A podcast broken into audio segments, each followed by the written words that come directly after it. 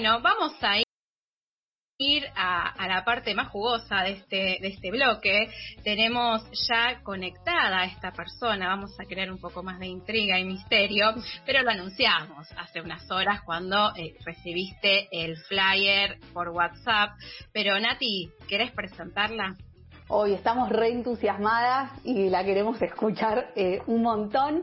Tenemos con nosotras a Laura Velasco. Ella es legisladora porteña por Somos en el Frente de Todos, presidenta de la Comisión de Mujer, Infancia, Adolescencia y Juventud. Es un montón de cosas. Atención, eh, licenciada y profesora en letras, maestra, educadora popular, madre y feminista. Así que estamos súper entusiasmadas por escucharla. Hola Laura, ¿cómo estás? Bienvenida. Bienvenida. El, el micrófono. Ahora sí. ¿Cómo están ustedes? Encantada de poder compartir la radio, bueno, este espacio. Estamos re contentas de, tenerte y tenemos un montón de cosas para preguntarte. Tuvimos que, empezar a, elegir por dónde íbamos a arrancar cuando armábamos la entrevista.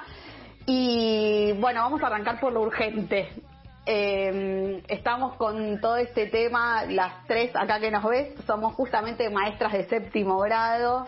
Eh, vos, madre, maestra, legisladora, así que nos parece que tu mirada puede ser súper integral eh, respecto a lo que es esta vuelta a la presencialidad o proceso de revinculación, como lo llama el gobierno porteño. Nos interesa tu, tu mirada al respecto, así para arrancar.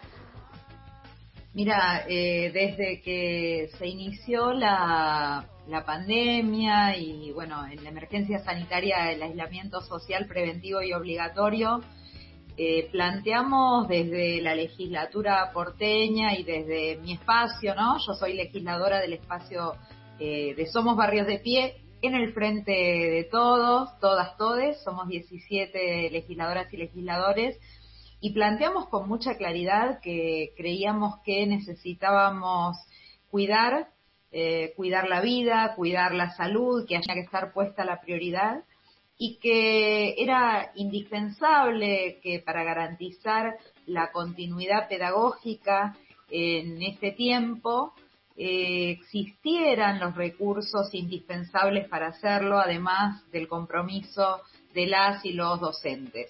Y bueno, en este sentido recorrimos eh, escuelas, observamos que en la canasta de alimentos que se estaba entregando a las familias eh, para garantizar, eh, bueno, aquello que era el refuerzo, la merienda, el desayuno o, el almuerzo para muchísimos pibes y pibas de la ciudad, se había convertido en, una canasta que tenía mucha insuficiencia, se hicieron varias, varias propuestas, se hicieron pedidos de informe, se estuvo trabajando mucho en ese sentido, pero que además justamente de, garantizar ese recurso para la alimentación, para algo tan básico que, bueno, sabemos que en los territorios está siendo muy dura la situación económica y social y que eso es un, eh, es un elemento muy importante del rol de las escuelas como parte del Estado garantizando los derechos básicos.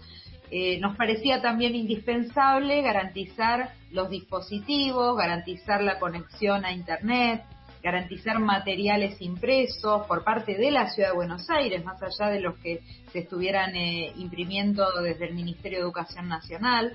Y bueno, y en ese sentido, además de presentar pedidos de informe y, hacer planteos como, bueno, proyectos de declaración de preocupación, porque nos encontrábamos con que eso no estaba pasando, con que en la ciudad se discontinuó el plan Sarmiento, ustedes lo saben muy bien, y además en el plano nacional en los últimos cuatro años eh, se, eh, también se desarticuló el conectar igualdad. Entonces la situación en este sentido en la que nos encontró la pandemia es muy difícil eh, porque muchísimos pibes tienen que seguir el vínculo con sus docentes a través de un celular, compartido con la familia, con otros hermanitos, las familias, bueno, también a veces imprimiendo fotocopias, buscando mecanismos alternativos, pero la verdad que en una ciudad con el presupuesto que tiene la ciudad de Buenos Aires, en una ciudad rica, nosotros decimos, también es una ciudad que es de lo más desigual, y esto se explica porque en los gobiernos eh, que, hubo de, bueno de Macri primero, después de Rodríguez Larreta, lamentablemente se fue reduciendo el presupuesto educativo ya a 10 puntos. Entonces, eh, a la hora de encontrarnos con eh, con la situación educativa que, que en particular es mucho más compleja en tiempos de pandemia, bueno, la falta de esos recursos, la desigualdad de los pibes que tienen y no, es muy grande. De hecho, eh, con la Universidad Popular de, Barrios de Pie, de otras organizaciones populares con las que trabajamos, se hicieron relevamientos y en un 85% los pibes y pibas de los barrios populares están eh, sin dispositivos, sin conexión, eh, y bueno, hicimos esto, además de presentar eh, pedidos de informe o proyectos de preocupación, hicimos también proyectos de ley, ¿no? Para que se garantice la conectividad, para que se garanticen los recursos. Pero bueno, lamentablemente se hace bastante difícil que, estos proyectos se, se aprueben. entendemos que en este sentido eh, ha habido muy poca prioridad puesta, puesta en la educación y lo que ahora se plantea ya en términos eh, de, bueno, de, volver a, acercar a los pibes eh, a sus a sus docentes o a su grupo para séptimo grado, para quinto año, bueno, la verdad es que es muy complejo de garantizar más allá de una foto, de una propaganda, ¿no? Eh, porque cómo no poner en riesgo a esos pibes, a esas pibas, eh, cómo no poner en mayor riesgo a los pibes y pibas de los sectores populares, que son los que muchas veces también tienen eh, condiciones difíciles por enfermedades preexistentes, mayores situaciones de riesgo por, bueno, por una salud vulnerada en el grupo familiar. Entonces, bueno, creemos que hay que tomarlo con mucha responsabilidad. Y lo que se tiene que resolver con, materiales, con eh, recursos económicos, con dispositivos, hay que hacerlo hoy todavía por esa vía para garantizar el cuidado de la salud. Eh, Bien, y mm, siguiendo también la línea de, la emergencia, de la urgencia, también nos, eh, nos compete hablar de la situación en la que estamos eh, atravesando como sociedad, que es eh, los claros y enormes registros de violencia de género nosotras como maestras, eh, este 29 vamos a tener una jornada ESI que va a abordar eh, justamente la temática de violencia de género. Nos interesa mucho saber tu opinión, ya que no solamente declarada feminista, sino que estás en un espacio legislativo, como es la Comisión de, Mujer, Infancia, Adolescencia y Juventud, eh, sobre todo en, en los informes que aparecen del año pasado, del 2019, que se habla que la mayoría de los estudiantes recibió un promedio de seis horas de educación sexual integral. Sí, bueno, a mí justamente me tocó eh, coordinar una de estas investigaciones desde el Consejo Económico y Social de la ciudad. Eh, entendemos que, bueno, ya eh, el año que viene van a ser 15 años de la ley nacional, de la 2650 y de la de la ciudad 2110. Entonces, eh, no podemos quedarnos en el piso de las jornadas obligatorias, ¿no? Que también, bueno, eh, fue una preocupación cómo se garantiza la continuidad en pandemia. Eh, en el caso nuestro también desde la legislatura trabajamos mucho porque eh, se garantizara la apertura este año de la Corte 2020 del postítulo ESI del Instituto Joaquín B. González y ahora estamos observando que en relación con la continuidad para el año que viene vuelven a aparecer algunos problemas entonces bueno, estamos trabajando eh, en esto. Nos llegó, por ejemplo, también desde docentes de, docentes de educación eh, media, de secundaria, eh, la preocupación de que no había sido incluido entre los contenidos prioritarios de ESI la prevención de la violencia de género, justamente cuando en pandemia la propia directora general de la mujer en la Ciudad de Buenos Aires reconoce que se duplicaron los llamados a la línea 144. Entonces, bueno, hicimos una alerta en ese sentido y, en esta última etapa del año los incorporaron en el último trimestre como parte de los contenidos prioritarios, ¿no? Algo que es fundamental porque obviamente eh, uno de los contenidos de ESI es justamente trabajar para el Ni Una Menos y cuánto más importante es todavía en este momento donde muchísimas mujeres, eh, eh, también mujeres cis, mujeres trans, también muchos niños, niñas y adolescentes, porque también allí hay una problemática, cuando están conviviendo con el agresor, obviamente se encuentran en una situación de mayor peligro y por eso es tan importante eh, fortalecer allí las políticas públicas.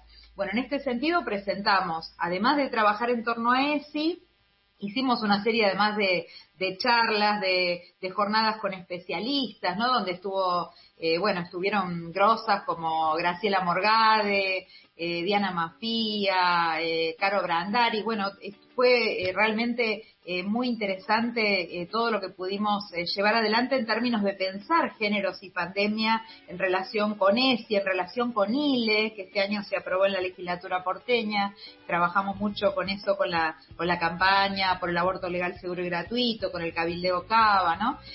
bueno, se trabajó en torno también a los derechos de las personas LGBTIQ+, cómo se garantizan eh, muchísimas cuestiones que son necesarias, eh, como por ejemplo eh, continuar los tratamientos de hormonización. Bueno, y en este sentido también presentamos un proyecto para declarar la emergencia por violencia de género en la ciudad y ahora estamos trabajando en torno a otro proyecto que es el de promotoras de géneros y diversidades que dimos en llamar Ley Betty para reconocer esta figura en los territorios, ¿no? que nos parece que es central porque eh, allí es donde se trabaja en los talleres de ESI, en los barrios populares, en la articulación con los CESAC para el acceso a anticonceptivos y a ILE, en atender las situaciones de, de violencia de género para garantizar el acceso a la justicia y a la atención integral, porque sabemos que el tema de violencia de género es, eh, transversal a todos los sectores sociales, a todos los eh, barrios de la ciudad, pero en los barrios populares es donde es mucho más difícil acceder a la justicia y a la atención integral en relación con esta temática. Entonces, eh, bueno, creemos fundamental fortalecer las políticas públicas y trabajar con las organizaciones en los territorios.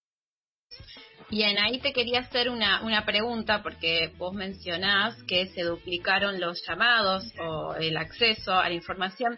Eh, eso tiene que ver con que se eh, exacerbó eh, la expresión de violencia de género y patriarcal en pandemia porque hay más información y acceso a esa línea como otras estructuras y herramientas. ¿Cuál es el, índice que se va moviendo? Em, principalmente eh, lo que observamos es que está aumentando, que está, que, habiendo situaciones de violencia más graves, que está aumentando la violencia, eh, porque obviamente la situación de, aislamiento eh, significa, bueno, el estar todo el tiempo conviviendo y esto también aísla el que haya menos espacios de contacto, de pedido de ayuda, eh, bueno, muchas veces recrudece las situaciones que, bueno, también eh, toda la situación, ¿no? Que, que, vivimos, que tiene que ver con la salud mental, que tiene que ver con la situación económica, ¿no? Sabemos que siempre que hay situaciones de crisis social, la violencia de género también se recrudece. Eh, pero bueno, lo que entendemos es que por eso es, fundamental eh, que podamos fortalecer también las políticas públicas. Eh, la línea 144 es importante, pero necesitamos que los SIMS, los centros integrales de la mujer, estén funcionando, que estén abiertos. Ahora ya hay mucho más movimiento, se puede acercar.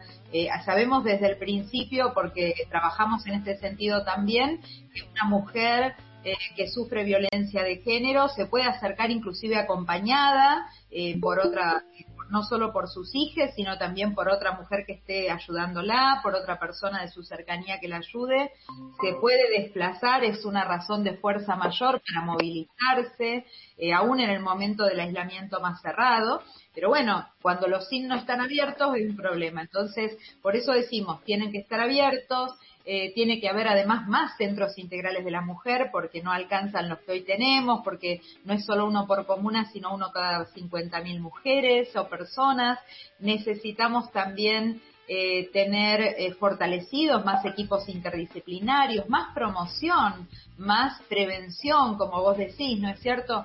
Y también esta articulación en, los territorios con las promotoras de géneros y diversidades, ¿no? Que nosotras proponemos dependan de los SIM y estén justamente en los centros comunitarios, en las consejerías barriales, porque hay mucha distancia entre eh, estos espacios y la realidad de los barrios populares. Entonces, falta una política mucho más integral y en este sentido también parte de los planteos que estamos haciendo tiene que ver con plantear que en la ciudad de Buenos Aires necesitaríamos tener un ministerio de géneros, eh, un ministerio de mujeres, géneros y diversidad como en el plano nacional.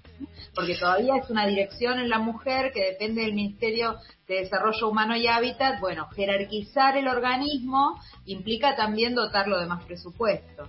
Claro, presupuesto, inversión, una postura ideológica fuerte hacia el crecimiento de ese espacio, esa mirada de género más amplia, más feminista. Volviendo ahora al campo de la educación sexual integral, nosotras nos moviliza como maestras, pero también sabemos que es una de las políticas públicas que son bastante deficientes en la ciudad. Eh, queremos saber eh, esto que vos habías mencionado del equipo de referentes de ESI en las escuelas, porque en sí la resolución que se emitió el 2018, la 340, habla de esa, de esa referencia, esos referentes ESI, pero en muchos establecimientos el equipo es el único que eh, imparte, reparte, comparte información y, prácticas sobre educación sexual integral. Eh, ¿A vos te parece, aparte siendo maestra o habiendo sido maestra, que es viable una, una correcta implementación de la ley si todo depende de un grupo más pequeño de personas? Mira, yo creo que mm, eh, tener referentes ESI en la escuela que sean que sean docentes, que sean estudiantes también, ¿no? Porque cuando eh, yo recuerdo que cuando estuvimos discutiendo eh, fue un poquito antes de que saliera la resolución 340 en el 2018. en el plano, bueno, la 340 es una fruto de el Consejo Federal de Educación, ¿no? Pero en la Ciudad de Buenos Aires eh, se creó un, espacio de intercambio de especialistas en la Comisión de Educación, eh, combinadamente con el Ministerio de Educación, te estoy hablando en el 2018, donde yo de hecho participé entre otras 10 personas, ahí, llevamos esas investigaciones de las que vos dabas cuenta en relación con los límites en la aplicación de la ESI, eh, al menos desde la percepción de los estudiantes, ¿no? Y justamente allí eh, se firmó un documento con receptando muchos de los aportes de quienes estuvimos allí. Eh, estaba, bueno, hubo muchas especialistas del Joaquín B. González, de Escuela de Maestros, Maestras, de, eh, bueno, la campaña por el aborto legal, seguro y gratuito, etcétera. Y lo que se planteaba era que necesitábamos darle a la Ciudad de Buenos Aires un programa con presupuesto específico eh, que necesitábamos tener referentes en las escuelas, no solamente docentes, sino también estudiantiles, que necesitábamos tener articulación con la comunidad también, eh, y que todos esos agentes iban a ser impulsores, pero que había una cuestión que era fundamental, cómo avanzábamos en la formación docente en ESI. Más allá de que sabemos que hay muchísimos docentes, muchísimas docentes que se vienen formando, que está el postítulo de Joaquín, que está ahora la diplomatura en la UBA en Filosofía y Letras, eh, que está el postítulo también en Escuela de Maestros, ¿no? Que hay cursos, hay organizaciones populares, feministas, que trabajan hace muchísimos años en formación en ESI. Ahora, necesitamos formación gratuita, en servicio, obligatoria para el conjunto de los y las docentes, porque en verdad necesitamos dar un salto mayor, porque pasaron muchos años ya, eh, y la ESI se tiene que aplicar en todas las escuelas, eh, estatales, eh, de gestión privada y de gestión pública, o sea, pública, mejor dicho, de gestión estatal y privada, desde inicial hasta el terciario. Eh, necesitamos resolver eh, que efectivamente las escuelas se empoderen con la ESI y que sea parte del proyecto eh, institucional, que sea parte de la realidad cotidiana desde una mirada transversal, porque muchas veces cuando se dice, bueno, sí, pero tiene que haber una materia o no, bueno, sí, lo específico puede ser interesante, pero si no es transversal, cuando lo dice Graciela Morgade, ¿no? toda educación es sexual, entonces no es que yo doy ESI solamente cuando, eh, para, para pensarlo desde una mirada muy cerrada y tradicional en torno a los contenidos, estoy hablando de salud sexual y reproductiva, ¿no? Como se pensaba por ahí antiguamente o todavía mucha gente piensa en la genitalidad cuando habla de la ESI. No, en verdad sabemos que toda educación es sexual y cuando yo en una materia, eh, si digo, eh, viene lo específico y viene la materia particular de ESI, y en el resto de las materias estoy fortaleciendo una mirada estereotipada, machista, patriarcal, estoy sosteniendo desigualdades, eh, tengo literatura y entonces eh, en mi canon no entran las mujeres, por ejemplo, escritoras, simplemente desde ese lugar estoy reproduciendo un tipo también de educación sexual, o sea, toda educación sexual, pero eh, puede ser una educación sexual desde una mirada integral, desde una perspectiva de género y derechos humanos o no, puedo seguir reproduciendo eh, las desigualdades que tenemos en nuestras sociedades.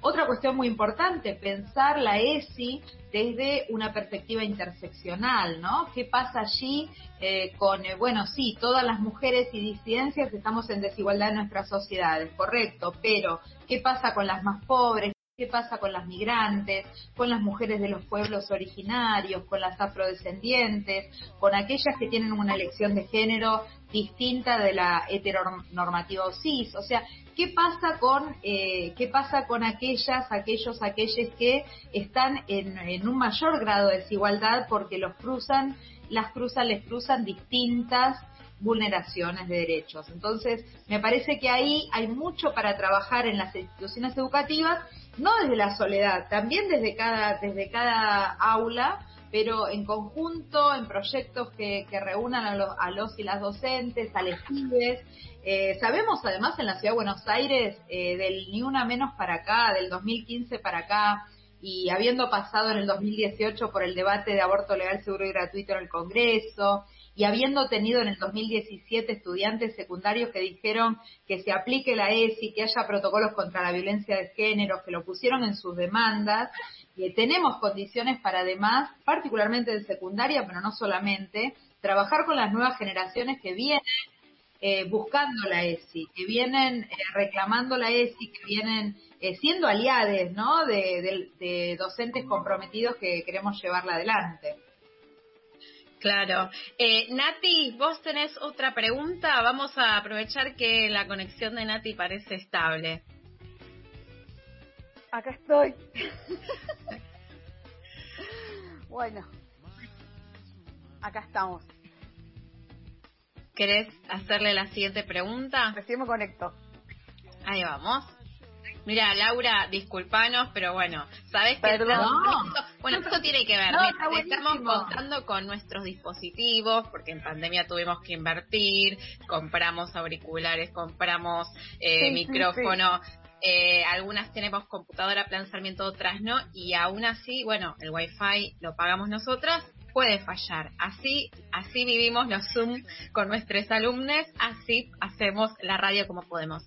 Nati, Sí, justamente que, estaban eh, hablando lo que llegué a escuchar de la implementación de la ESI y demás, estábamos leyendo el informe ¿eh? Que mm, había una parte que tenía que ver con los obstáculos para la implementación y era súper interesante porque le preguntaban a, los estudiantes cuáles creían ellos que eran los obstáculos y la mayoría de los alumnos y alumnas lo relacionaban con directivos y con la familia. Pero en una encuesta anterior, ustedes también mostraban eh, una encuesta que le habían hecho a docentes y la totalidad prácticamente de los docentes ponía el foco de los obstáculos en realidad en la falta de capacitación. Eh, ¿Cómo ordenarías vos todos estos obstáculos, eh, directivos, familias, donde la capacitación eh, porque bueno, ahí estaban las dos miradas, ¿no? Cómo se ve del lado de los docentes y cómo se ve del lado de los alumnos y alumnas.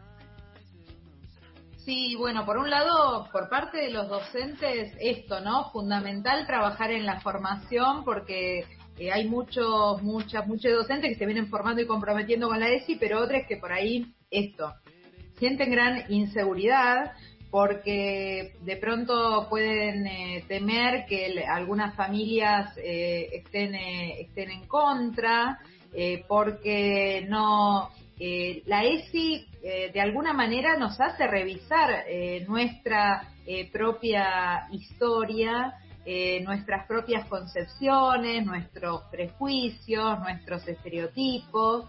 Entonces, eh, es muy importante eh, poder transitar espacios de formación que permiten a cada una de nosotros justamente poder asumir la educación sexual integral con toda libertad y en el conjunto de sus contenidos, que no son solamente los de prevención, sino que son también, por supuesto, pensar desde el deseo, desde, bueno, eh, lo que cada uno de nosotros va asumiendo como parte de sus derechos de vida.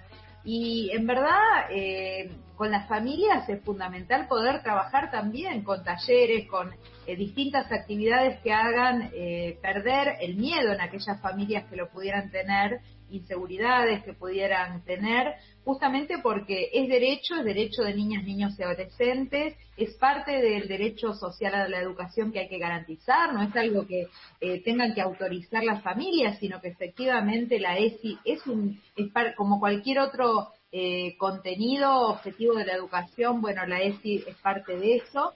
Eh, y mm, lo que sí creo que es importante es que es encontrar estrategias para que las familias eh, por desconocimiento eh, no, no bloqueen ese acceso. Entonces ahí hay que trabajar mucho en términos de, bueno, de comprender que la ESI ayuda muchísimas veces a chicos que, reciben inclusive eh, situaciones de, violencia, de abusos, a poder, a poder decir que no, desde ya que tiene, que ayuda a prevenir situaciones de, embarazos no deseados, desde ya que ayuda al cuidado y a, poder asumir eh, nuestra vida en un plano de libertad y de igualdad. Entonces, bueno, todos estos elementos eh, son centrales para trabajar con las familias, sobre todo eh, corriendo, digamos, aquellas familias que por ahí son muy minoritarias y que son grupos fundamentalistas y que son parte de campañas financiadas, ¿no? Como estas de con mis hijos no te metas y demás.